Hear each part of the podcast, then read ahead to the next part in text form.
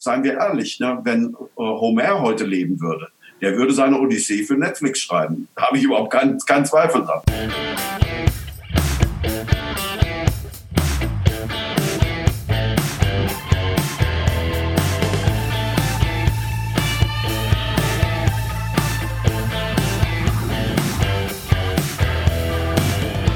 Nonstop Nomsen macht Laune. Nonstop Nomsen Folge 16. Servus und herzlich willkommen. Heute stehen gute Geschichten im Mittelpunkt. Wir sprechen über Netflix als den neuen Roman und Selbstfindung in Corona-Zeiten. Mein Gast gehört zu den erfolgreichsten Schriftstellern Deutschlands, Peter Prange. Seine Bücher erreichen Millionenauflage und werden in 19 Sprachen übersetzt. Die Verfilmungen, wie gerade der große ARD-Dreiteiler Unsere wunderbaren Jahre über die Aufbruchjahre nach dem Zweiten Weltkrieg, erzielen Rekordquoten. Er ist einer der wunderbarsten Geschichtenerzähler, die ich kenne. Er erklärt dir heute, warum die Suche nach dem Ich eine Lebensaufgabe ist, warum der alte Voltaire und seine Kollegen im 18. Jahrhundert Pornos schrieben und was gute Stories bis heute ausmacht. Wir sprechen über die Bestsellerformel und es gibt reichlich Innenansichten aus der Hölle des Romanschreibens. Viel Spaß und neue Erkenntnisse beim Hören. Grüß dich, Peter. Guten Morgen, lieber Ingo. Wenn ich dich sehe, muss ich am Frühstück denken und habe mir gleich einen Tee eingegossen. Ja, genau. Ist das jetzt so deine Zeit? Wir, wir zeichnen den ja auf so gegen 10 Uhr. Da sitzt du normalerweise schon am Schreibtisch, oder? Ja. Also mein äh, Tagesablauf ist da sehr, sehr streng geregelt. Ich bin von Natur aus eigentlich eher faul und undiszipliniert. Und das kann man sich in meinem Beruf nicht leisten. Und äh, deshalb habe ich wirklich ein strenges Ritual. Äh, ich diskutiere nicht morgens mit mir, ob ich äh, inspiriert bin oder nicht, weil die Antwort wäre immer dieselbe. Morgen bin ich inspirierter. Also betrete ich Punkt 9 Uhr mein Arbeitszimmer, öffne weit das Fenster, bitte die Muse freundlich zu mir herein, um mich zu küssen. Manchmal tut sie es, meistens nicht, aber sie kann nie behaupten, ich sei nicht da gewesen. Und es klappt ja auch immer ganz gut. Ich muss ja nochmal sagen, Glückwunsch zu unsere wunderbaren Jahre. Die Verfilmung deines Buches war ein phänomenaler Erfolg. Der Dreiteiler wird auch im Internet millionenfach geklickt. Wie fühlt sich das an für jemanden, der so eine Welt erschaffen hat, die dann plötzlich den Weg vom Buch in Richtung Film und dann ins Fernsehen findet und dann auch so ein Publikum erreicht? Es sind ja verschiedene Schritte. Das ist ja ein langwieriger Prozess, das weißt du ja. Ne, von der ersten Idee bis zur, zur, zur, bis zur Realisierung und zur Ausstrahlung, das sind ja Jahre. Aber mit das Schönste ist eigentlich am Set zu sein. Weil das ist ein bisschen so, als würde man durch seine eigenen Träume spazieren gehen. Na, auf einmal es hat sich das alles materialisiert, was man sich hier in diesem kleinen Stübchen, in dem ich jetzt hier sitze, so aus dem Kopf ge geholt hat. Ne? Und das nimmt auf einmal Gestalt an, buchstäblich Gestalt an. Ne? In Aufbauten, natürlich in den Verkörperungen Verkörperungen durch die Schauspieler. Und das ist wirklich, als würde man durch seine Träume spazieren gehen. Jetzt ist das ja ein Erfolg gewesen, auch in diesen äh, Corona-Wochen, vielleicht gerade, weil sich die Menschen in so eine Situation äh, hineinsehnen, in der es um Aufbruchstimmung geht, um äh, irgendwas neu ja. zu erschaffen. Wie siehst du das? Ja, ich glaube, da ist ein großer Zusammenhang gewesen. Es ist auch aus einigen Rückmeldungen erkennbar gewesen, dass Leute das gesagt haben. Ja, das war ja damals auch so eine Situation, in der man sich völlig neu definieren musste. Alles, was bis dahin galt, galt plötzlich nicht mehr. Und man muss sich auf das besinnen, was wirklich wichtig und essentiell ist. Und das haben wir heute natürlich auch ein Stück weit. Gott sei Dank nicht so dramatisch wie damals, aber doch äh, sehr, äh, immerhin so, dass es unser Leben wirklich auf den Kopf gestellt hat. Es ist ja plötzlich nichts mehr so, wie es vorher war. Und äh, man muss sich wirklich fragen, was ist wichtig, was ist wirklich auch heute wichtig, äh, was ist äh, mit Blick auf meine äh, Liebsten wichtig, was ist äh, in, in meinem Beruf wirklich entscheidend. Alles das muss neu sortiert und umgedacht werden. Und ich glaube, darin haben sich die Menschen beim äh, Zuschauen dieses Films äh, ein Stück weit wiedererkannt. Wie kommst du selbst mit diesen Corona-Zeiten klar? Für mich ändert sich so furchtbar viel erst einmal nichts. Ne? Also wenn ich hier am Schreibtisch sitze, ist mein Alltag so wie gehabt. Ich fange um 9 Uhr morgens an, schreibe dann mein Kapitelchen, das ich mir für den Tag vorgenommen habe. Das wird dann 5, 6, 7, manchmal 8 Uhr abends. Und äh, dann gehe ich ein bisschen spazieren. Ich habe direkt hier das Feld hinterm Haus. Ne, da kann nichts passieren. Also das ist nicht so dramatisch. Dramatisch war es aber in der Zeit, äh, von unsere wunderbaren Jahre, von der Fernsehausstrahlung. Da ist wirklich von heute auf morgen, das fiel genauso in diesen Zeitraum des Shutdowns hinein. Da fiel als erstes mal die große Premiere aus. Es sollte vor der Ausstrahlung eine Kinopremiere geben in Köln, in einem schönen 50er-Jahre-Kino mit all den Stars, roten Teppich und was man sich dazu wünscht, ne, ist als erstes mal ausgefallen. Als zweites äh, fielen äh, verschiedene Fernseheinladungen aus. Ähm, ich war in Sendungen eingeladen, wo man mir buchstäblich äh, abends noch bestätigt hat, äh, morgen treffen wir uns und ich komme morgens in den Sender und man weist mir die Tür, weil über Nacht plötzlich eine, eine, eine Rundmail ergangen ist, äh, ab heute kommen keine Externe mehr ins Haus. Äh, mir sind 20 äh, Veranstaltungen ausgefallen, also von jetzt auf gleich. Ich hätte im März und im April 20 Veranstaltungen, Lesen, Lesungen gehabt, alle weg. Ne, also das schlägt schon massiv zu Buche. Aber was meinen Schreiballtag anbelangt, da ist eigentlich alles äh, wie gehabt. Als Schriftsteller lebt man eigentlich permanent in Quarantäne. Ja, so ein bisschen. Ne? Ist ja. das für die Buchbranche, dieses Corona, ein Glücksfall oder ein Drama? Nein. Also Glücksfall, weil die Menschen Drama. schon... Glaubst du nicht, dass auch viel mehr jetzt wieder Zeit und Muße finden, äh, die sich ausbreitende Langeweile in vielen Haushalten zu nutzen, um in Bücherwelten abzutauchen? Da ist was dran. Da ist absolut was dran und äh, ich äh, habe auch öfters eine ganz persönliche Corona-Empfehlung ausgegeben, nämlich für alle Menschen, die unsere wunderbaren Jahre am Fernsehen gesehen haben. Den kann ich jetzt sagen, das hat euch vier, viereinhalb Stunden beschäftigt. Wenn ihr aber meinen Roman lest, erfahrt ihr nicht erstens nur die wahre Geschichte, zweitens erfahrt ihr auch, wie die Geschichte über den Film hinaus weitergeht, weil ich erzähle in unsere wunderbaren Jahre ja die Geschichte der Bundesrepublik vom ersten bis zum letzten Tag der D-Mark und die Verfilmung beruhte nur auf dem ersten Drittel des Romans. Vor allem aber in Corona-Zeiten mit meinem Roman könnt ihr für Tage in diese Geschichte eintauchen und das hilft euch natürlich ganz besonders. Aber jetzt mal ohne Quatsch. Ich glaube, es gibt wirklich viele Menschen, die das Lesen neu entdecken weil es ist ja ein kleines Wunder, dass wir uns gar nicht mehr so klar machen. Aus 26 Buchstaben entstehen Welten. Und jetzt während der Kontaktsperre, wo wir gar nicht aus unseren vier Wänden raus dürfen, können wir mit Büchern lesend die ganze Welt erkunden. Das ist doch etwas Unglaubliches. Ne, ich kann mich an jeden Ort der Welt hinträumen und dort meine Abenteuer erleben mit meinen Helden, die ich gerade in einem Roman lese und äh, ohne mich auch nur äh, einen Millimeter äh, von, von meiner Wohnung fortzubewegen. Aber was den äh, ökonomischen Aspekt anbelangt, ist Corona eine wirkliche Katastrophe. Ne, ich kann nicht klagen. Ich kann wirklich von den Tantiemen meiner Bücher leben. Aber es gibt sehr, sehr viele Autoren, die bekommen fünf oder 10.000 Euro als Honorar für ein Buch, an dem sie ein, zwei Jahre gesessen haben. Davon kann kein Mensch leben. Ja. Aber die leben großenteils dann davon, dass sie mit Hilfe des Buches Lesungen machen können. Und dafür kriegen sie dann 200, 300 Euro oder so etwas. Und wenn sie das zwei, dreimal die Woche haben, kommen sie damit halbwegs über Wasser, halbwegs durch. Und für diese Menschen bricht jetzt die einzige entscheidende Einnahmequelle weg. Zweitens die Buchhandlung. Es gibt ganz, ganz viele Buchhandlungen, die das maximal zwei, zwei Monate durchhalten. Manche sind nach einem Monat schon pleite. Ich habe unendlich viele Anfragen gekriegt mit irgendwelchen Selfies, mit Statements und so weiter ein bisschen zu unterstützen. für die Buchhandlung ist das eine Katastrophe. dann drittens, äh, heutzutage hat eigentlich jeder noch so kleine Buchhandlung die Möglichkeit, dass man online bei ihr bestellen kann oder per Telefon oder per, per Mail. Und man kriegt das oft schon am selben Tag geliefert. Aber die Menschen glauben immer noch, das könnte Amazon alleine. Aber was hat Amazon gemacht während Corona? Amazon hat die Parole ausgegeben, Klopapier first. Und Bücher sind ganz nachrangig äh, behandelt worden. Also für, für, um ein Buch auszuliefern, dauerte das oft einen Monat. Ja. Amazon ist mit Büchern groß geworden, aber jetzt sind Bücher ganz, ganz hinten, weil Dinge des täglichen Bedarfs äh, jetzt äh, vorrangig äh, abgearbeitet werden. Und das hat eben drittens wieder ganz entscheidende Auswirkungen dann auch auf die Verlage. Und die Verlage konnten an Amazon gar nicht mehr liefern. Amazon hat keine Lieferung von Verlagen mehr angenommen. Also wie soll man dann noch Bücher beziehen? Also das heißt, die Autorinnen und Autoren leiden, die Buchhändler leiden und die Verlage leiden. Es trifft die gesamte Branche und zwar die großen wie die kleinen.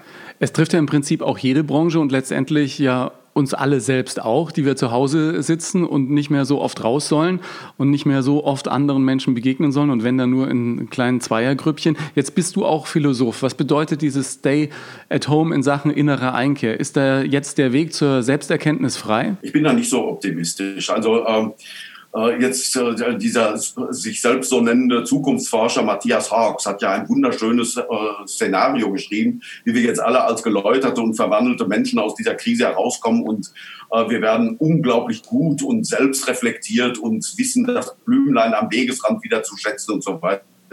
Ja, ich glaube, dass das ungefähr zehn Tage lang anhält. Mehr nicht. Und das sage ich nicht aus dem hohlen Bauch heraus und auch nicht an meiner Eigenschaft als studierter Philosoph, sondern ich sage das aufgrund persönlicher äh, Erfahrungen, die ich mit Menschen, die in wirklichen Krisen gesteckt haben, erlebt habe. Ich habe einen guten Freund, mein bester Schulfreund, der ist vor sieben Jahren an multipler Sklerose gestorben. Und der hatte seit seinem 17. Lebensjahr hatte der immer wieder neue Schübe, hat aber noch bis über 40 äh, eigenständig eine Fabrik äh, geleitet. Immer wenn er einen Schub hatte, ne, kamen ihm diese philosophischen Anwandlungen. Ach, das Hamsterrad und das ist doch alles nicht so wichtig. Und jetzt sieht man erstmal, worauf es ankommt. Zwei, drei Freunde, natürlich die Familie, Frau und Kinder zuerst. Ne, und das Geld verdienen, ja, wenn man gerade noch genug hat, dann reicht es doch. Kaum war er wieder äh, aus seinem Schub raus und kam in die Fabrik zurück, ging es wieder los wie von vornherein. Man ist, man lebt ja nicht auf einer einsamen Insel, sondern man befindet sich ja in einem gesellschaftlichen Getriebe. Und unsere Wertsetzungen sind natürlich so, dass die alle auf Entwicklung, auf Fortschritt angelegt sind. Das ist uns in den Genen eingespeist. Der Mensch ist auf Entwicklung programmiert. Und deshalb äh, gibt er sich nicht mit dem zufrieden, was jetzt gerade ist und äh, versenkt sich in meditativer äh, Kontemplation, sondern er versucht immer mehr und, und was Schöneres und Besseres aus seinem Leben zu machen. Und das ist ja unterm Strich gar nichts Schlechtes. Ja, aber dieser Weg zur Selbsterkenntnis, den ja viele äh, propagieren und der ja vielleicht auch für uns selber irgendwie ganz neue äh, Erkenntnisse birgt. Ich denke immer, der Eindruck ist, dass die Menschen heute, obwohl wir Zugang zu allem haben, was das Herz begehrt, wir können uns online irgendwo hingoogeln, es gibt tausende von Büchern über das Thema und trotzdem scheint es mir immer so, als würden wir in dieser Zeit am wenigsten über uns selbst wissen, weil kaum Zeit ist, darüber nachzudenken. Das stimmt, da ist natürlich sehr viel dran.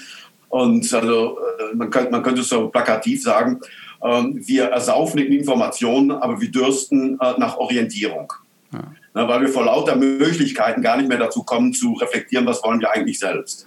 Aber dieser Begriff des Selbst ist natürlich kein, kein statischer Begriff. Wenn wir denken, ja, jetzt in diesen Krisenzeiten, da gucke ich mal ganz tief in mich hinein, weil irgendwo in der äußersten Nische meiner Seele ist dieses äh, unwandelbare Selbst äh, äh, versteckt. Und das muss ich nur entdecken und zur Entfaltung zu bringen. Und dann werde ich ein in mir ruhender Buddha mein Leben lang sein. Nein, das Selbst ist ja auch etwas, was sich entwickelt. Ich habe mal einen kleinen Streit äh, mit einem Freund gehabt, der ist äh, Romanistikprofessor in Bonn. Und der äh, sagt in einem Telefonat, Peter, was haben wir uns doch alle selbst verraten? Wenn wir uns jetzt mal betrachten, wenn wir uns jetzt mal betrachten aus der Perspektive der 15-Jährigen, die wir mal waren. Wir haben noch nichts von dem gehalten, was wir uns vorgenommen haben. Aber da habe ich ihm drauf geantwortet, glaubst du wirklich, dass du mit 15 deinen intellektuellen Höhepunkt hattest, dass das der Maßstab für dein ganzes Leben sein soll? Nein, darin zeigt sich doch auch, dass Selbst ent, äh, entfaltet und entwickelt sich. Weil, jetzt wird es wirklich philosophisch, weil das Selbst, das Ich, ist letztlich auch eine Fiktion. Was wissen wir denn über uns? Guck doch mal in dein eigenes Leben zurück. Das sind doch nur kleine Puzzleteile, die du da noch rekonstruieren kannst. Ja, das sind doch nur hier ein Augenblick und da ein Augenblick. Und meistens sind sie auch äh, völlig verzerrt. Nämlich äh, kleine Augenblicke sind riesengroß in der Erinnerung. Wichtige äh, äh, Lebensetappen sind auf einmal verschwindend klein geworden. Und das Ganze ist ja das, was sich zu deinem Selbst zusammensetzt. Also auch etwas, was du nur in der Rekonstruktion wieder zu einem in sich geschlossenen Bild äh, zusammenfinden äh, kannst. Na, deshalb, und das ist äh, das Positive daran, ich glaube, das ist der Grund, weshalb wir uns mit fiktiven Geschichten so gern auseinandersetzen, weil das Ich selbst eine Fiktion ist. Da ist eine Analogie na, zwischen fiktiven Geschichten und äh, dem eigenen Selbst. Wir selbst sind eine Fiktion, die Fiktion unserer Selbst und natürlich meistens des Bildes, das uns am schönsten erscheint und nicht das Arschlochbild, das also, andere von uns haben. Also so nach dem Motto, ich wäre gern der, äh, der ich schon immer äh, sein wollte. Manche äh, wissen ja gar nicht mehr heute, wie du gerade schon gesagt hast, wer sie denn mal ja. sein wollten. Und der gute Nietzsche hat irgendwann mal gesagt, werde der du bist. Ja, genau, nur, das ist nur, dieser Entwicklungsprozess. Ja, aber was, was heißt das denn ganz praktisch? Ja, das gibt, es gibt bestimmte Veranlagungen in, in uns. Ne? Uns, uns was wirklich unseren Wesenskern auch mitdefiniert. Aber gleichzeitig bestehen wir natürlich als soziale Wesen, stehen wir immer im Austausch mit dem, was um uns herum passiert. Und davon sind wir nicht frei. Und manchmal werden wir, ganz simpel äh, gesagt, werden wir natürlich gehemmt und gehindert durch die Klischees, die an uns herangetragen werden. Dafür bist du zu dumm. Ne? Du kannst nicht singen. Ne? Mach das nicht. Da haben sich schon andere die Finger verbrannt. Sprichst ne? du mit mir? Auf Nummer sicher. Geh lieber auf Nummer sicher und so weiter und so weiter. Und das werde, der du bist. Nein, wenn du einen Freiheitsdrang in dir verspürst, wenn du den Wunsch in dir äh, verspürst, äh, unternehmerisch tätig zu sein, wenn du den Wunsch in dir verspürst, kreativ tätig zu sein, dann musst du das natürlich erst einmal in Überwindung der äußeren Barrieren dann auch tun um so zu dir selbst zu gelangen. Aber wenn du dann auf diese Weise zu dir gelangt bist, bist du noch längst nicht am Ende, sondern fängst gerade erst mal an. Ja, die, die Reise geht sowieso irgendwie immer weiter. Was, was mir jetzt auffällt, in der Zeit beschäftige ich mich ganz intensiv auch mit meinem Leben und es ist, wie du sagst, dass immer wieder Erinnerungen aufblitzen und man irgendwie versucht, sich die wieder hervorzuholen und zu gucken, was haben die äh, mit mir gemacht. Und unterm Strich merke ich, wenn ich mir mein Leben angucke, dass es eigentlich immer so war, dass ich im Außen neue Erfahrungen machen musste, um dann auch tiefer in mich reinzugucken. Ja, aber das ist ja eben, wir sind soziale Wesen und wir erfahren uns nicht durch Introspektion allein. Introspektion kommt heutzutage oft zu kurz und insofern ist Corona eine Chance. Ja. Aber äh, wir erfahren uns vor allem im Wechselspiel mit unserer Umwelt. Ja, das Problem bei mir war ja immer, äh, wenn ich zurückschaue, dass du ja immer Angst hast, dieses Vertraute aufzugeben und diese Sicherheit. Und das geht ja nicht ja. anders. Ohne das aufzugeben, wirst du nie neue Erfahrungen machen. Und wenn ja. du es dann einmal gemacht hast und sozusagen in diesem Modus bist, dann denkst du, ja, jetzt probiere ich auch noch das aus. Und jetzt probiere ich das aus, weil es eine unglaubliche Kraft gibt. Ja, und das ist ja kein Wunder. Das ist ja die Erweiterung meines Kompetenzhorizontes. Na, erst einmal bin ich natürlich gefangen in den ganz basalen Funktionen. Nehmen wir ein kleines Kind. Das kann ganz, ganz wenig.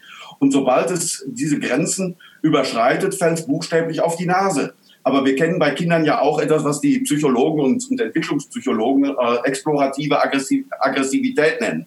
Das heißt, das Erkunden von Grenzen und auch aggressiv über diese Grenzen hinauszugehen. Nicht aus Übermut, sondern um zu erfahren, dass man es kann. Und das ist etwas, was in der Psychologie heißt das Funktionslust. Ne? Also sich erleben, darin etwas zu können. Das gibt uns ein, eine tiefe Befriedigung und umso größere Befriedigung, wenn wir Schritt für Schritt über die gewohnten Grenzen hinausgehen und merken auf einmal, die Welt wird immer größer, weil unsere Kompetenzen größer werden. Aber was glaubst du, ist den Erwachsenen da auf dem Weg äh, durchs Leben verloren gegangen, dass sich viele das nicht mehr trauen? Und äh, ich habe es ja mir selber erlebt, dass du wirklich manchmal einfach einen Arschtritt von außen brauchst oder irgendjemanden, der dich schubst, damit du diese positiven Erfahrungen machen kannst. Ja, wir sind ängstliche Wesen. Wir haben Angst, das ist das Normalste von der Welt und das ist ja eine gute Funktion. Angst warnt uns davor, dass wir uns die Finger verbrennen können, dass wir auf die Nase fallen können, dass wir uns das Genick brechen. Und jemand, der keine Angst hat, ist schlicht ein Idiot. Und die Angst hält uns natürlich auf diese Weise äh, in einer möglichst gesicherten Zone. Aber diese Sicherheit ist natürlich immer um den Preis möglicher Freiheit erkauft. Und das ist eigentlich vielleicht das ganz entscheidende äh, Verhältnis äh, in, der Selbstentwicklung, nämlich das äh, Verhältnis von Sicherheit und Freiheit. Wir alle haben ein Sicherheitsbedürfnis, wir alle haben auch ein Freiheitsbedürfnis. Und das muss jeder für sich selbst austarieren, wie er mit wie viel Freiheit klarkommt. Ne, kann er die auch wirklich realisieren oder geht ihm dann nicht so die Muffe, dass er schnell wieder in den Rahmen seiner Sicherheit zurückschlüpfen möchte, wie in eine kleine Höhle?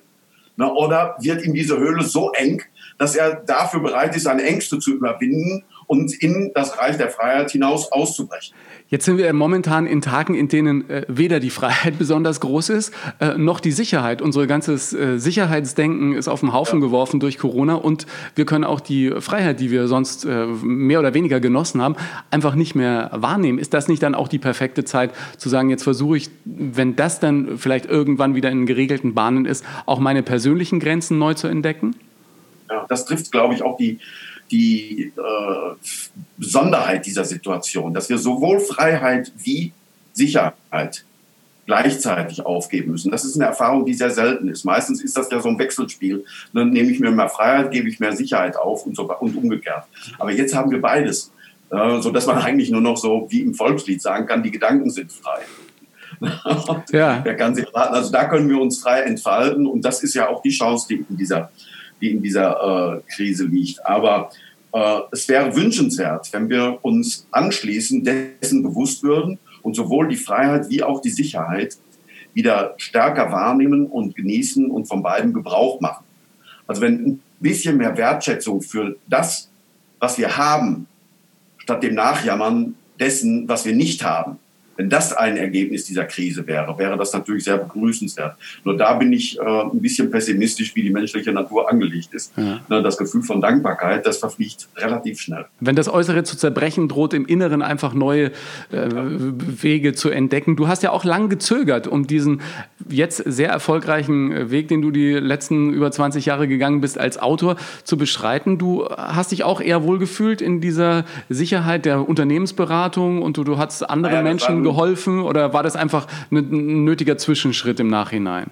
Ähm, das war also Unternehmensberater war ich zwischendurch mal. Da habe ich äh, nach dem Studium der Romanistik, Germanistik und Philosophie ähm, hatte ich so eine Phase, die nenne ich mal Learning by Earning. Ich habe immer Dinge gemacht, die irgendwas mit Sprache, mit äh, Formulierungen und so weiter zu tun hatten. Und so bin ich über Werbung dann auch in die Unternehmensberatung reingekommen, wo es dann auch wirklich um inhaltliche Unternehmensberatung ging, nicht nur ähm, äh, textliche Kosmetik. Das habe ich gemacht und äh, das war für mich eine ganz wichtige Entwicklungsphase auch, weil man wird als Unternehmensberater immer in Unternehmen äh, reingeholt, wenn gerade Feuer am Dach ist. Und da lernt man natürlich Menschen kennen, ne, wie sie sich in Krisenzeiten verhalten. Und also bei schönem Wetter können wir alle wunderbare Menschen sein, aber wenn es eng wird, ne, dann zeigt sich doch, aus welchem Holz wir geschnitzt sind. Und äh, das waren für mich auch Erfahrungen, die jetzt für mich als, als Schriftsteller wertvoll sind. Ich glaube, es ist nicht gut, wenn man als Schriftsteller äh, von der Schule zur Universität und anschließend äh, in, in Verlagsstuben geht und sonst von der Welt nichts mitbekommen hat. Ne? Man muss auch das Weben und, und Tun des Lebens äh, selber mit erfahren und möglichst auch ein bisschen mitgestalten, damit man hinterher darüber reden kann. Ja, und, und das tut man ja in der Literatur. Eine Literatur ist ja Weltverarbeitung. Und wie will man Weltverarbeitung äh, betreiben, wenn man von der Welt nichts weiß, außer das, was man sich so von der Welt vorstellt? Und das kann mal hilfreich sein als, als Gegenmodelle, als, als Vision und als so etwas. Aber ähm, ich habe es immer als sehr förderlich empfunden, dass ich auch mal zehn Jahre ganz andere Dinge getan habe. Und dann war aber, kam aber eben ein Punkt, der was mit dem zu tun hat, das, worüber wir am Anfang gesprochen haben, dass da irgendwas im Innern gärt und will und macht und wo man vielleicht auch Angst hat davor, die über diese Grenze zu gehen. Und das war bei mir eine bestimmte Idee, die mich zum Schriftsteller gemacht hat. Und die war so stark in mir, dass ich dafür alle Ängste überwunden habe. Ja. Dass es am Ende auch ein Bestseller werden würde, also das Bernstein-Amulett war ja dann auch der ja. wirklich ganz, ganz große Wurf. Das kann man ja so gar nicht planen. Hattest du mit so einem Nein. Erfolg gerechnet, dir so einen gewünscht? Nein, über, also das Bernstein-Amulett, das war das Buch, das mich zum Schriftsteller gemacht hat. Und zwar am 19. August 1989 um 21.45 Uhr. Das ist ganz einfach, das war die Minute, in der ich zum Schriftsteller wurde. Ich habe damals, ich hatte noch eine Promotion geschrieben, eine Dissertation geschrieben äh, über erotische Literatur, das Paradies im Boudoir. Also ich bin staatlich geprüfter Erotologe. Und äh, in dieser Zeit äh, war ich noch mit meiner Dissertation beschäftigt und da kamen dann auf einmal die Bilder von den Menschen, die in Ungarn durch den Zaun, die DDR-Bürger, die in Ungarn durch den Zaun drängten, am 19. August 1989. Heute Journal, ne? Und da hatte ich schlagartig die Idee von einer Geschichte, dass eine Familie gegen Ende des Krieges in irgendeinem Teil von Deutschland zu einer Familienfeier, zu einer Hochzeit zusammenkommt und äh, die Faust Gottes schlägt in Gestalt des Kriegsendes in diese Familie hinein mit dem Zusammenbruch. Die Mitglieder dieser Familie werden über ganz Deutschland verteilt und brauchen 50 Jahre, um wieder zu, zusammenzufinden. Also die Geschichte des geteilten und wiedervereinten Deutschlands am Beispiel einer Familie. Und diese Idee hat so stark in mir gegärt, über Jahre hinweg, dass ich irgendwann, obwohl ich immer mit dem Hammer draufgehauen habe, vor Angst, ich wollte nicht Schriftsteller werden. Ich hatte immer das Gefühl, das ist, das, das, das, das, das ist doch keine, keine solide Existenz. Ich hatte damals äh, eine zweijährige, einjährige Tochter. Da kann man noch nicht Schriftsteller werden. Und, äh, und deshalb habe ich auch jahrelang diese Idee unterdrückt, aber irgendwann habe ich dann mal einen Ratgeber geschrieben, noch als Unternehmensberater. Und in diesem Ratgeber habe ich so eine steile These vertreten, wie das Leben ist zu kurz, um es mit Geldverdienen zu verplempern. Man soll nur das was tun, was man mit heißem Herzen tut. Und beim Schreiben habe ich gemerkt, was für ein Pharisäer ich bin. Ne, ich predige, ich predige Wein und schlürfe selber Wasser. Ja. Und ich habe mich geschämt. Und dieses Buch, das hieß Sieben Wege zum Misserfolg, war auch ein solcher. Aber es hat mich therapiert. Ich habe da gemerkt, ich kann mir eigentlich nicht mehr in den Spiegel schauen. Ne, ich habe etwas, was mir auf der Seele brennt.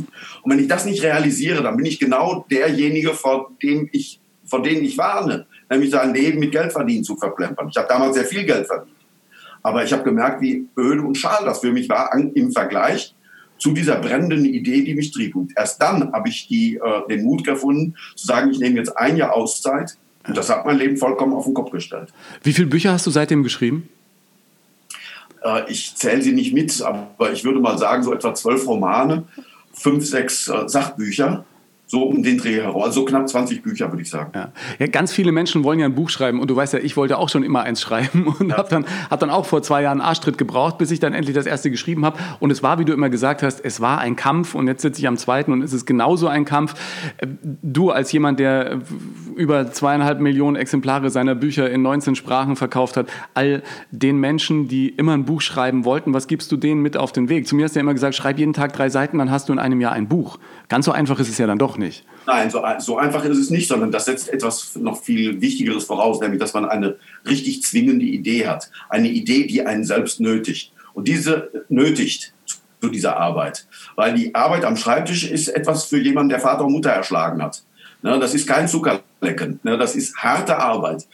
Und deshalb setzt es eine innere Kraft voraus. Und diese innere Kraft, die kann ich nicht daraus beziehen, dass ich sage, ach, ich, ich würde auch mal gern ein Buch schreiben, oder vielleicht noch mal die schönere Formulierung, die treffendere Formulierung. Ich hätte gern auch mal ein Buch geschrieben. Ja, genau. Also, also heute kriege ich im, im, im, Internet, auf Instagram, auf Facebook kriegst du ja permanent so Werbung. So in drei Tagen erkläre ich Ihnen, ja. wie Sie Ihr Buch schreiben. Und äh, so schnell machen wir gemeinsam einen Bestseller. Und ich habe auch schon fünf ja. Bücher geschrieben und zeige Ihnen jetzt, wie es geht.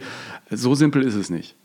Nein, überhaupt nicht, sondern es muss eine kraftvolle Idee da sein, die einen nötigt, andere Dinge beiseite zu legen anderes nicht zu tun, eine Freizeit dafür zu opfern, weil keiner kann in der Regel aus dem Stand heraus sich von dem Buch finanzieren, das er gerade schreibt. Da müsste er ja einen riesen Vorschuss kriegen. Ja. Ne, aber dass man wirklich bereit ist, sein Leben umzukrempeln und das setzt voraus, dass man wirklich sich genötigt fühlt, etwas zu tun, dass man gar nicht mehr anders kann. Und das war bei mir mit diesem Bernstein-Amulett. Ich habe wirklich jahrelang versucht, diese Idee zu unterdrücken, weil ich Angst hatte, weil ich gesagt habe, das ist doch alles, das ist doch keine, keine Existenz, das kann man hobbymäßig vielleicht im Alter mal machen oder so, aber das ist doch nicht, nicht was, um eine Familie zu ernähren.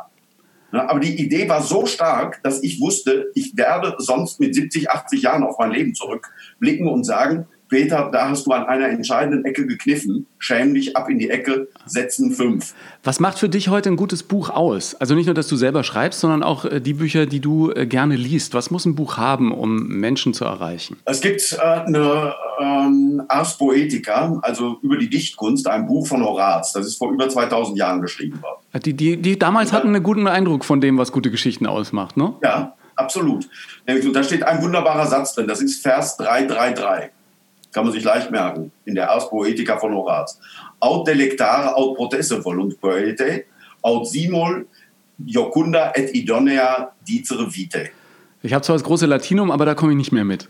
Okay, also die, äh, die Dichter wollen entweder nützen oder unterhalten. Oder sie wollen sowohl das Unterhaltsame als auch das Nützliche äh, dem Leben mitteilen.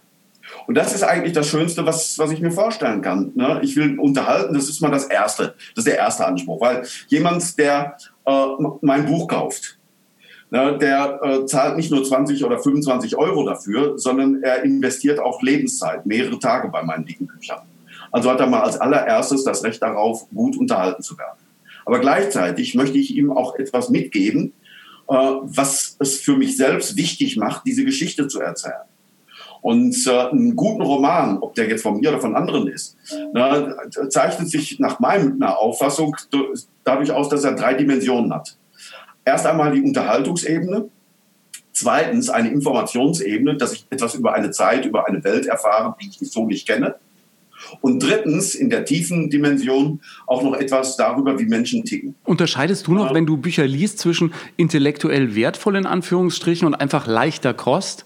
Oder sagst du, wenn es mich packt, dann packt es mich, egal? Wenn es mich packt, dann packt es mich, aber mich packt es eigentlich nur, wenn diese drei Dimensionen auch gegeben sind. also mich packt es nicht, wenn es reine Kopfliteratur ist, wo ich die Artistik und Wortkunst äh, äh, bewundere, aber was mich im Herzen nicht anrührt. Aber umgekehrt, jetzt etwas, was nur, sagen wir mal, auf die Tränendrüse drückt oder, oder, oder mir ein Kribbeln im Bauch ver, äh, verleiht, aber meinen Kopf leer lässt, äh, das wird es auch nicht machen. Ich kann das aber an konkreten Beispielen mal machen, was äh, für mich der beste Roman aller Zeiten, der je geschrieben worden ist, das sind die Buddenbrooks von Thomas Mann. Und ich habe das große Glück, dass ich nicht aus einem Bildungsbürgerhaushalt komme, sondern aus äh, einem Haushalt, wo äh, alle, meine Eltern, Großeltern, die hatten alle nur Volksschulbildung. Das hieß damals aber nicht, dass sie dumme Menschen waren. Die hatten einfach nicht die Möglichkeit gehabt einer höheren Bildung. Und die alle in meiner Familie haben wahnsinnig gern gelesen. Und deshalb habe ich mit sieben, nein, mit acht Jahren, neun Jahren habe ich etwa angefangen, Karl May zu lesen. Und äh, ich habe mich durch Karl May an dicke Bücher gewöhnt. Und dann habe ich, als ich zwölf war, habe ich ein dickes Buch äh, beim äh, Schrank meiner Eltern entdeckt. Die waren im Bertelsmann Lesering. Und äh, das war dann ein Buch, das habe ich aufgeschlagen. Da ging es um eine Lübecker Kaufmannsfamilie, ne, die das ein riesen Auf und Ab erleben über Generationen hinweg. Und das waren die Buddenbrooks. Wäre ich jetzt in einer Bildungsbürgerfamilie gewesen, dann hätte man mir das Buch doch weggenommen und hätte gesagt, Junge, mit zwölf Jahren bist du, bist du gar noch nicht reif, um dieses Buch zu würdigen. Ja. Ne, ich habe es gelesen, weil es eine tolle Geschichte war. Aber bei der, mit der tollen Geschichte habe ich auch unglaublich viel schon erfahren über diese Zeit, in der die Geschichte spielt, ohne dass ich das gemerkt habe, weil die Geschichte mich gepackt hat.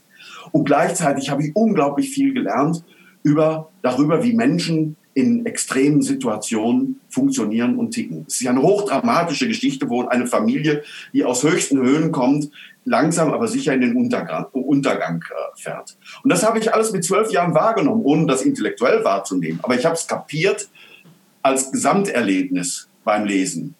Und äh, äh das Einzige, was an diesem Buch fürchterlich ist, an den Buddenbrooks, dem besten Roman, der je geschrieben wurde, fürchterlich ist die Tatsache, dass das ein 25-Jähriger geschrieben hat. Mit der das Erfahrung eines 70-Jährigen, oder? Das ist so unfassbar. Ich meine, Goethe hat äh, die Leiden des äh, jungen Werther auch in dem Alter geschrieben. Aber das war ja auch, auch eine Jugendgeschichte. Das war aus dem eigenen Erlebnis herausgeschrieben. Aber das geht über alle Generationen, die Buddenbrooks. Ne, und er erfasst alle Menschen, egal ob die jetzt zehn sind, wie der kleine Hanno, oder ob die äh, 70 sind, wie die Großeltern, bis zum Sterbebett. Und wie man diese ganze Welthaltigkeit und Menschenkenntnis mit 25 Jahren haben kann und das noch in so souveräner Weise erzählt, also da kann man sich als nachgeborener Autor eigentlich nur die Kugel geben. Ja. Ich habe mit elf mein erstes großes Buch gelesen, äh, nach ein paar Astrid Lindgren-Sachen. Ich hatte das Glück, wir wohnten äh, in einem Haus mit dem Bibliothekar der Stadtbibliothek in Bayreuth zu ah. der Zeit. Und er hat seinen Kindern immer die Bücher mitgebracht und die wanderten dann auch in unsere Wohnung. Und da habe ich den Herrn der Ringe ja. von Weihnachten bis zu Heilig Drei König durchgelesen als Elfjähriger und fand das so oh, faszinierend. Das ja, das war eine Strammelei. Ich habe allerdings immer diese ganzen Elbensprachabhandlungen irgendwie, die habe ich immer alle überblättert. Aber das hat für mich so die Faszination ähm, für Bücher entfacht. Und heute denke ich ja fast, dass äh, ein Buch ist immer noch faszinierend, aber ich bin ja auch großer Fan dieser epischen Serien und der Herr der Ringe war für mich auch eine Verfilmung, die dann irgendwie wunderbar gepasst hatte. Mein halbes Leben auf diesen äh, Film gewartet. Würdest du auch sagen, dass sozusagen die Geschichte großer Erzählungen in Buchform heute so ein bisschen ins Netz gewandert ist und wir das, was wir heute bei, bei Netflix erleben, irgendwie staffellange Erzählstränge, dass es im Prinzip auch eine Art von modernem Roman geworden ist? Absolut. Also früher war ja äh, äh, Serie hieß eigentlich immer more of the same. Das waren Episoden, wo immer die gleichen Akteure, die sich auch nicht entwickelten, äh, in immer wieder neuen Konstellationen, aber eigentlich immer wieder dasselbe machten. Also Dallas oder so ist das. Immer die gleichen Schurkereien von den gleichen Leuten und die einen waren die Guten, die anderen waren die Bösen und so weiter. Und das hat sich ja völlig verändert, ne, dass das ja große Epen geworden sind, die sich von Geschichte, also von, von, von Folge zu Folge und von Staffel zu Staffel immer weiter entwickeln und verästeln und neue ähm, äh, Dimensionen erreichen. Ich habe also gerade schaue ich Fauda das ist eine großartige israelische Serie, äh, wo die beiden Welten der äh, Juden und der Palästinenser aufeinanderprallen und aber auch ineinander verwebt sind und in einer wunderschön ausgewogenen Form von politischer, historischer Dimension und gleichzeitig die äh, emotionalen Beziehungen der Menschen untereinander. Und da kann ich nur äh, meinen Hut vorziehen. Das sind großartige Erzählungen zum Teil. Ich darf das als Autor gar nicht so laut sagen. Ich lebe ja in Tübingen äh, der Stadt mit der größten Klugscheißerdichte pro Quadratmeter in Deutschland. Und äh, hier gibt's ja nur Intellektuelle. Ne? Der äh, Busfahrer ist habilitiert, die Busfachverkäuferin ist promoviert. Und wenn man da laut sagt, dass man gerne Netflix-Serien guckt, na, dann wird man also sehr schief angeschaut. Na, aber dann sage ich, was regt ihr euch so auf? Seien wir ehrlich, ne? wenn äh, Homer heute leben würde, der würde seine Odyssee für Netflix schreiben. Da habe ich überhaupt keinen, keinen Zweifel dran. Weil das sind genau diese großen Ebenen, die sie mit Homer ihren Anfang genommen haben, sind äh, die Form von Erzählung, die wir heute bei Netflix erleben. Jetzt hast du große Epen als Buch äh, verewigt und plötzlich kommen die ins Fernsehen. Muss man sich da immer als Autor so ein bisschen auch von dem Gedanken verabschieden, dass mein komplettes Buch seinen Weg ins Bild findet? Oder gibst du dann komplett die Verantwortung ab und sagst, komm, macht daraus was, was ihr wollt, in Anführungsstrichen? Wie läuft das? Ich glaube, es gibt kein Patent Patentrezept dabei. Es gibt ja auch Autoren, die können sogar ihr Drehbuch schreiben.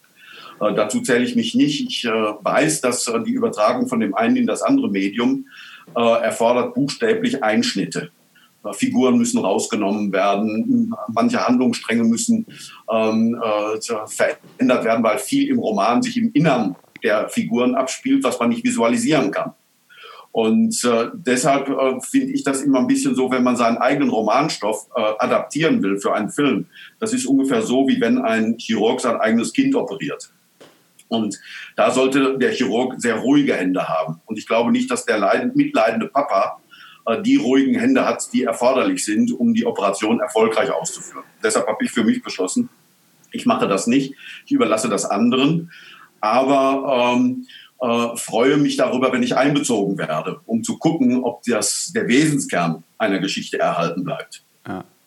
Wie viel äh, Sex und Erotik äh, muss in deinen Romanen stattfinden als jemand, der sich selbst, du hast es ja vorhin kurz angesprochen, ja, lange mit der Sittengeschichte und mit dem beschäftigt hat, was schon äh, vor langer, langer Zeit zu Papier gebracht wurde. Ich habe ja immer den Eindruck, die waren damals viel ähm, offener und frivoler, als wir es heute sind, obwohl uns irgendwie aus jeder Reklame der Sex entgegenstrahlt.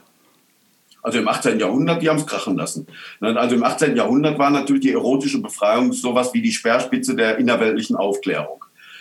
Das 18. Jahrhundert war das Zeitalter der Aufklärung und Aufklärung heißt, das Paradies auf Erden schon zu reklamieren. Bis dahin war ja die, das irdische Leben nur eine Bewährungsphase, um sich zu qualifizieren für ein jenseitiges Paradies. Und die Philosophen des 18. Jahrhunderts haben gesagt, nein, wir wollen hier vor dem Tod schon äh, unser Leben genießen. Und, und, und die Speerspitze dieser Art von Aufklärung war natürlich die Verwirklichung des eigenen Lebensglückes in der Körperlichkeit. Das war die größte Provokation der theologischen Tradition. Das war übrigens 68 ganz ähnlich. Ne, die gesellschaftliche, der gesellschaftliche Aufruhr äh, wurde ja dann auch, äh, hat ja immer auch diese erotische Komponente, die Kommune K1, Rainer Langkans und Co. Ne, oder der Slogan, der zweimal mit der gleichen Band gehört schon zum Establishment. Ja. da ist genau diese Philosophie drin. Und im 18. Jahrhundert hat man in der Tat alles, was Rang und Namen hatte, Voltaire, Diderot, Mirabeau, ne, die ganzen großen Aufklärer der damaligen Zeit haben alle Pornos geschrieben. Also nicht erotische Literatur, richtige Pornos, wo also selbst eine Beate Use bei erröten würde. Ja, du hast das, das dann für deine Doktorarbeit analysiert, oder? Das habe ich für meine Doktorarbeit analysiert und wollte eigentlich wissen, wie also mein Ausgangspunkt damals war eigentlich einer in der Gegenwart. Nämlich, das war eine Zeit in den ähm, 80er Jahren, da gab es in jeder, ähm, äh, in jeder Einkaufspassage gab es Peepshows. Ich weiß nicht, ob du dich da noch dran erinnerst. Ich kann mich, ich, ich, doch, ich kann mich dunkel dran erinnern. Wir waren mit der Handballmannschaft immer in Amsterdam auf irgendwelchen Handballturnieren damals. Da war ich 14, 15. Ja, und dann sind wir Jungs, ja, da, da, sind wir Jungs immer losgezogen, wenn sie so Live-Show, Live-Show, dabei sein, immer wieder dabei sein. Und dann sagt man, komm Jungs, wir ja. gehen da mal rein. Und da musste man immer irgendwie äh, eine Mark genau. reinwerfen oder so. Und dann ging so eine kleine Scheibe hoch und dann eine, dann war eine andere Scheibe, da saß eine nackte Frau, die drehte sich genau. und wir waren zu fünft in diesem kleinen Fenster und plötzlich stand diese Frau auf, ging, ging zu diesem Fenster und sagte, ihr seid ja zu fünft, das ist verboten und machte den Deckel wieder zu. Und dann sind wir unverrichteter Dinge wieder abgezogen und, und haben uns auch ein bisschen geschämt. Ja. ja. Das war für dich der Auslöser, sich damit zu beschäftigen? Ja, weil ich habe mich gefragt, wir, wir hatten damals eine so ent, scheinbar Enttabuisierung von Sexualität. Sexualität war allgegenwärtig, also ein bisschen eben zu diesen komischen, albernen kleinen Guckkästchen, wo man mit einer Mark dann Anrecht auf ein oder zwei Minuten gucken hatte. Na, und da habe ich mich, wie kann das eigentlich sein? Es ist doch, wenn das eine wirkliche Befreiung wäre, auch FKK, die Leute müssten doch eigentlich alle übereinander herfallen, wenn die sich nackt sehen. Ist doch, ist doch unnatürlich, dass sie das nicht tun. Warum kopulieren die nicht alle? Ja. Na, und dann bin ich dann so über den Umweg des 18. Jahrhunderts, wo es eben diese erotische Aufklärung auch gegeben hat, äh, bin ich dem mal nachgekommen und habe dann die These aufgestellt, die propagierte Luststeigerung mündet in eine praktizierte Luststeuerung. Also diese Freisetzung, diese öffentliche Freisetzung von Sexualität setzt voraus, dass ich meine Sexualität im Griff habe. Ja. Ich muss mich selbst so kontrollieren, dass nicht die Sexualität über mich Herrschaft hat. Dann kann ich die Sexualität öffentlich befreien. Und das heißt, es ist ein Stück weit eine Perversion der Sexualität. Also ihre Ursprünglichkeit, ihre ganze vitale Kraft oder sowas wird Trieb gesteuert. Ja.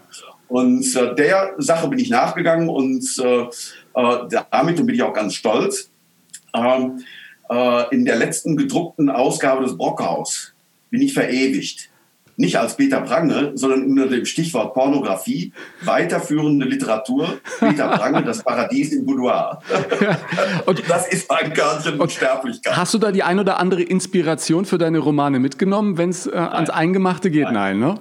Nein. Und jetzt, um auf deine Frage zu kommen, ähm, wie viel äh, Erotik, Sexualität muss in einem Roman sein?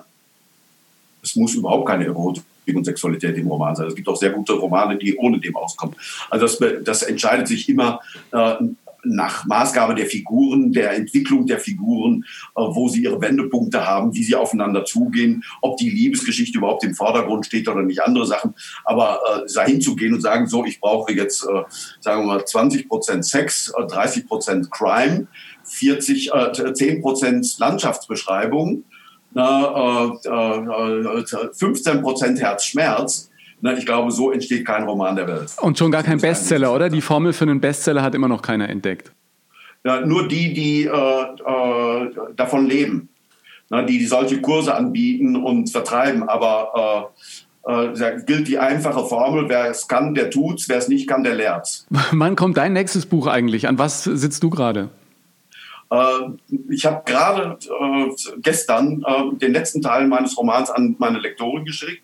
Der Roman heißt Winter der Hoffnung, spielt 1946 im Hungerwinter in Altena, in meiner Heimatstadt, wo auch schon unsere wunderbaren Jahre gespielt haben. Und er erzählt die Geschichte vor unsere wunderbaren Jahre, wie die Protagonisten von unsere wunderbaren Jahre zusammengekommen sind. Das sollte eigentlich nur eine kleine Weihnachtsgeschichte werden, von 80 bis 100 Seiten, aber weil ich kurz einfach nicht kann, ist äh, sozusagen unter der Hand oder hinter meinem Rücken, wie immer du das ausdrücken willst, jetzt doch ein richtiger eigenständiger Roman daraus geworden und der kommt im September heraus. Du kannst nicht kurz, das heißt, du hast auch keine Schreibblockaden oder sowas, wenn du dich an den Schreibtisch doch. setzt?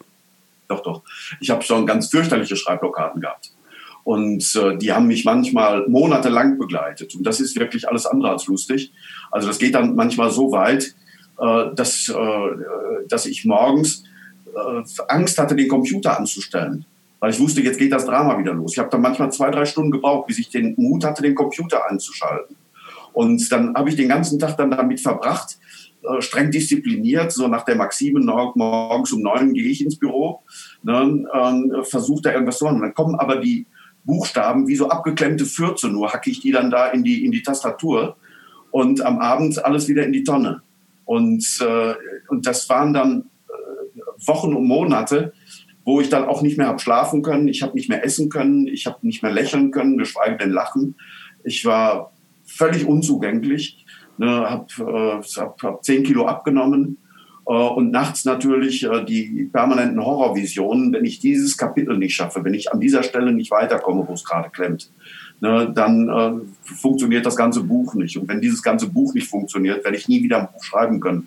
Weil zum Schreiben, äh, das weißt du aus eigener Erfahrung, ist nicht Selbstbewusstsein notwendig, aber Selbstvertrauen. Man muss seinen Ideen vertrauen können. Ja, und ich dachte, dass man irgendwie mit den Jahren, wenn man so viele Bestseller geschrieben hat, dann irgendwann das bekommt, oder? Ist, sind diese Zweifel immer noch äh, Teil deiner Arbeit? Die Zweifel Arbeit? sind da und die müssen auch da sein. Wenn die, wenn die weggehen, dann schreibt man dummes Zeug. Ja. Dann ist man Opfer seines eigenen Größenwahns. Nein, aber ich kann auch, ich, im Nachhinein kann ich äh, analysieren, wo immer diese, ähm, wo immer diese Knotenpunkte waren. Äh, ich glaube, ein guter Roman besteht äh, da, äh, die, sagen wir, das äh, Geheimnis eines Romans ist die Integration von Psychologie und Dramaturgie. Es muss auf der einen Seite eine dramatische Geschichte da sein. Und ich schreibe erst immer Konzepte, wo es im Wesentlichen um die dramatische Entwicklung der Figuren und ihrer Beziehung zueinander geht, mit verschiedenen Wendepunkten, da passiert dann was und so weiter. Und wenn ich dieses Konzept habe, das dann wie ein Brühwürfel eigentlich des späteren Romans ist, ne, von 60, 70, 80 Seiten, ne, da stehen Szene für Szene im Grunde das Wesentliche drin. Das ist schon 70, 80 Seiten lang. Das ist manchmal noch länger. Also es ist manchmal so lang wie für andere Leute ein ganzes Buch. Bei einer Familie in Deutschland, die, wo ich versucht habe, die Geschichte des Nationalsozialismus vom Tag der Machtergreifung bis zum Tag der Kapitulation zu erzählen, äh, sind das 200 Seiten. Boah. Und zwar Word-Seiten. Word-Seiten. Ja. Ne, das heißt, das ist, sind 400 Druckseiten. Ja. So, aber wenn ich das habe, sozusagen diese dramaturgische Entwicklung, wenn ich die äh, habe, dann fange ich an, richtig zu schreiben. Und wenn ich richtig schreibe, dann lasse ich mich ganz reinfallen in meine Figuren versuche ganz aus deren Perspektive das Geschehen wahrzunehmen und zu gestalten. Und zu den, ähm, zu den Blockaden ist es immer dann gekommen, wenn ich aus der Sicht der Figur dann an eine dramaturgische Wende gekommen bin, die zwar für sich betrachtet gut und überzeugend war, aber nicht mehr zum Wesen der Figur passte, die jetzt diese Wende nehmen sollte. Das wusste ich am Anfang noch nicht. Das ist ja das komische, geheimnisvolle auch an der Entwicklung von Figuren. Du erfindest eine Figur, konfrontierst sie mit von dir erfundenen Problemen und lässt sie auf, in einer von dir erfundenen Weise mit dem Problem fertig werden. Aber je öfter sie das tun, umso mehr gewinnen diese Figuren an Selbstleben und Kontur. Und irgendwann ist ein Punkt erreicht, dann kennst, haben diese Figuren ein solches Eigenleben wie äh, Freunde und Bekannte. Und du weißt, das, was du dir mal auf der dramaturgischen Ebene ausgedacht hast, was eine tolle Wende wäre, passt aber nicht mehr zum Charakter dieser Figur. Das könnte jemand anders machen. Weil eine gute Wende ist ja, und das ist das Psychologische, ist ja immer, eine gute Wendung ist, die ist gleichzeitig überraschend und logisch. Die ist überraschend für den Zuschauer, weil er nicht drauf gekommen wäre, aber völlig logisch aus der Perspektive dessen, der es macht. Zudem ja. muss das passen. Na, und deshalb ist es äußerlich überraschend und innerlich vollkommen logisch. Und dann hatte ich früher dann oft eben so, ein, so einen Punkt, wo ich diese tolle dramaturgische Wende hatte, aber sie passte nicht mehr zu der Figur. Und dann merkte ich das dann oft über Tage, ging das dann, dass ich immer langsamer schrieb. Und dann bis zu einem geistigen Kolbenfresser. Weil ich merkte, die Figur sträubt sich dagegen. Das passt nicht zu ihr. Und dann wollte ich aber unbedingt diese dramaturgische Wende retten. Und dann habe ich angefangen, so hin und her zu äh, meandern, um irgendwie die Figur dahin zu kriegen, dass sie es doch halbwegs überzeugt. Und das führte dann zu diesen Blockaden. Und heute ist der Unterschied, das habe ich dann doch gelernt. Und deshalb habe ich so richtige Blockaden in den letzten Jahren toi toi toi nicht mehr gehabt, ähm, dass ich ähm, in den Fällen dann auf die dramaturgische Wende verzichte. Ich lasse das fallen, auch wenn das noch so toll und überzeugend an sich ist. Ich pfeife dann drauf und folge einfach meiner Figur. Und dann, wenn die Figur so ist, dass sie sich sträubt gegen etwas, bietet sie mir meistens auch eine Alternative an, was zu ihr passt. Und dem folge ich dann. Und da waren unsere wunderbaren Jahre für mich ganz ausschlaggebend, weil dieser Roman war ja der persönlichste Roman meines Lebens. Der spielt ja nicht nur in meiner Heimatstadt, sondern erzählt ja auch Geschichten von Menschen, die ich persönlich gekannt habe. Ja. Also natürlich nicht eins zu eins, aber in ihrem Wesenskern. Und deshalb habe ich mich viel mehr auf die Figuren selbst verlassen, als auf meine dramaturgische Invention. Und das habe ich mir zum Prinzip erkoren, im Zweifelsfall die Perspektive der Figur wichtiger nehmen als die dramaturgische Wende. Und seitdem geht es wesentlich besser. Ja. Und wie lange bist du jetzt durchgeplant, die nächsten Jahre, was Bücher angeht? Hast du so einen, so einen Zeitplan, wann, was, wo, wie, welches Buch?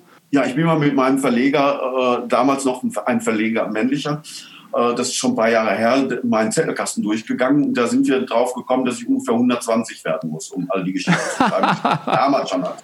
Ja. Da war aber noch gar nicht die Rede von unseren wunderbaren Jahren oder eine Familie in Deutschland, ne, sondern äh, das war alles noch, äh, also vor sieben, acht Jahren. Nein, äh, ich habe zwei große Lebensthemen, glaube ich. Die waren nie geplant, die haben sich aber so von alleine herauskristallisiert. Einmal 1000 Jahre europäische Kulturgeschichte in zehn historischen Romanen jedem Jahrhundert ein epochales Thema, das wirklich die Welt bis heute verändert hat. Ein geistiges Thema, das die Welt bis heute verändert hat, das möglichst spannend zu erzählen. In jedem Jahrhundert an ganz verschiedenen Schauplätzen dieser Welt. Ja. Und da fehlen mir noch zwei. Das ist das 12. und das 14. Jahrhundert.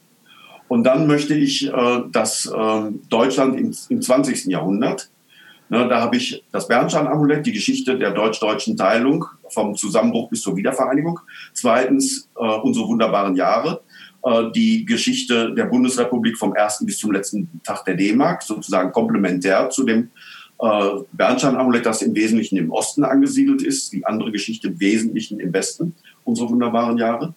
Dann die äh, Nazi-Zeit, eine Familie in Deutschland, die Geschichte des Nationalsozialismus in Deutschland vom Tag der Machtergreifung bis zum Tag der Kapitulation am Beispiel einer Familie im Wolfsburger Land, wo ich auch die Geschichte des VWs erzähle als einem deutschen Mythos. Ja. Und das nächste äh, größere wird sein eine Trilogie über die 20er Jahre, nämlich wie hat es zum Nationalsozialismus kommen können. Und dann werde ich noch einen Roman schreiben, der spielt von 1871 bis 1914, nämlich da hat sich das äh, moderne Deutschland, das Deutschland war ja bis dahin nur ein Flickenteppich, ähm, äh, erst herausgebildet 1871 mit äh, dem Kaiserreich. Und, äh, und dann habe ich sozusagen äh, Deutschlands des 20. Jahrhunderts eingebettet in Europa von 1000 Jahren. Und damit bin ich äh, sowas wie der Helmut Kohl der deutschen Belletristik, genau. weil das waren auch die beiden Themen von Helmut Kohl, nämlich Deutschland im Herzen von Europa. Zwei kurze Fragen noch zum Schluss. Zum einen, glaubst du, irgendwann in 100 Jahren wird jemand einen historischen Roman über diese Corona-Wochen schreiben?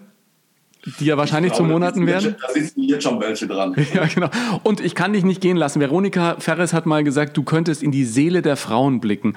Was gibst du mir und vielen anderen Männern mit auf den Weg in ein gutes Miteinander? Ähm, oh, du überlegst. Das ist natürlich das ist eine Hammerfrage. Da kann ich nicht kurz darauf antworten. Äh, höchstens äh, mit einem Bonmot. Also die Frauen sollten lernen, etwas besser zuzuhören und die Männer sollten lernen, etwas mehr zu reden. Peter, ich danke dir ganz herzlich. Wir freuen uns auf dein nächstes Buch und komm gut durch diese ganz besonderen Wochen. Das wünsche ich euch auch allen und dir speziell ganz besonders. Tschüss, Ingo. Peter Prange, das war hochspannend, ja? Ich freue mich auf sein nächstes Buch. Den Link zu ihm und seinen Büchern packe ich dir in die Show Notes. Da findest du auch den Weg zur aktuellen Verfilmung von Unsere wunderbaren Jahre in der ARD Mediathek. Wenn du Lust hast zu lesen, was ich zuletzt geschrieben habe, lege ich dir mein Buchprojekt Erfolgsmenschen ans Herz. Hier findest du nicht nur Erkenntnisse erfolgreicher Karrieren vieler Stars, die ich abseits der Kamera getroffen habe. Ich erzähle dir hier auch von meiner Geschichte und wie ich aus meinen Erfahrungen und Begegnungen einen für mich ganz neuen Erfolgsbegriff definiert habe. Wie immer freue ich mich, wenn du den Podcast auch mit deiner Community teilst und bei Apple Podcasts eine positive Sternebewertung hinterlässt. Wenn du Zeit und Lust für ein persönliches Feedback an mich hast, das war übrigens der erste Podcast, den ich mit Zoom aufgenommen habe, dann mach das mit einem Post auf Instagram oder Facebook unter den Beiträgen zur Folge. Dir vielen Dank fürs Zuhören heute und bis zum nächsten Mal bei Nonstop Nomsen.